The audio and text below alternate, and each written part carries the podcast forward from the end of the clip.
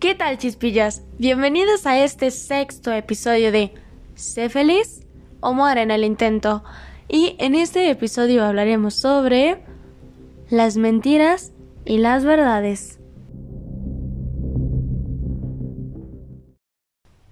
En la filosofía nos vamos a encontrar que siempre en la verdad existe una relación entre un sujeto, es decir, una inteligencia, y un objeto, es decir, una realidad, por lo cual la verdad va a ser esa concordancia del pensamiento con lo real, y esta es la formulación que nos comparte Aristóteles.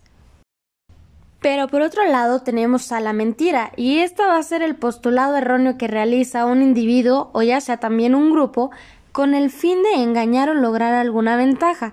Y esta definición de mentira se liga totalmente a la verdad, porque pues es gracias a ella que se oculta la verdad ya sea total o de manera parcial sobre algún asunto o situación.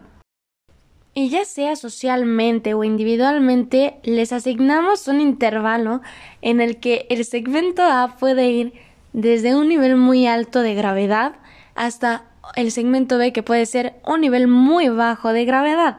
Es decir, tenemos aquellas mentiras que consideramos muy graves o consideramos las mentiras como mentirillas piadosas según el contexto del que estemos hablando. Así que hagamos una pequeña pausa para ver qué tantas mentiras decimos y qué nivel estamos manejando. Pero no solo las mentiras, sino también hay que analizar cuáles son esas verdades que nosotros decimos. Así que acompáñame a ver esos tipos de verdades. Primero tenemos a la verdad objetiva y esta es la que no depende de experiencias, creencias u observaciones de cada individuo particular, sino que ésta existe independientemente de que se le conozca o de que se le acepte. Un ejemplo claro podría ser el conocimiento científico. Pero por otro lado tenemos a la verdad subjetiva y esta es considerada como subjetiva ya que ésta se basa en los fundamentos y existencia del individuo que la formula. Entonces, el subjetivismo es la corriente que va a este, sostener todas las verdades que son subjetivas, ya que se basan en la experiencia y forma de conocer de cada sujeto.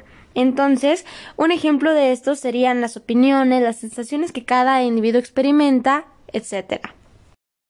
Ahora tenemos a la verdad absoluta y a la verdad relativa se le va a considerar verdad absoluta a toda esa creencia o postulado que es considerado verdadero independientemente eh, del contexto histórico o la cultura que lo analice. O sea, suele atribuírseles el rótulo de absolutas a ideas que se refieren a un Dios y a la naturaleza humana. Pero por otro lado tenemos a las que son relativas y son aquellas ideas que se consideran como verdaderas según el punto de vista de cada individuo o de cada cultura. Entonces, el relativismo es la doctrina que va a sostener que ninguna idea tiene validez universal, sino que varían del contexto que éste tenga. Y bien, ya que pudimos darnos cuenta qué niveles podemos manejar de mentiras, que si bien esto ya lo conocemos perfectamente, también ya conocimos qué verdades son las que se pueden manejar y hay que darnos la tarea de reflexionar cuáles son las verdades que decimos y también cuáles son las verdades que creemos. Así que, chispillas, hay que recordar que van a haber situaciones en las que nos van a poner en una posición compleja y en donde nos va a tocar elegir y pues puede que optemos por decir la verdad o puede que optemos por decir una mentira. Pero me gustaría aquí hacer un paréntesis. Toda elección que tomemos ya sabemos que va a desencadenar una serie de sucesos o alguna respuesta que si bien va a ser positiva o negativa, pero nos vamos a tener que responsabilizar de ella.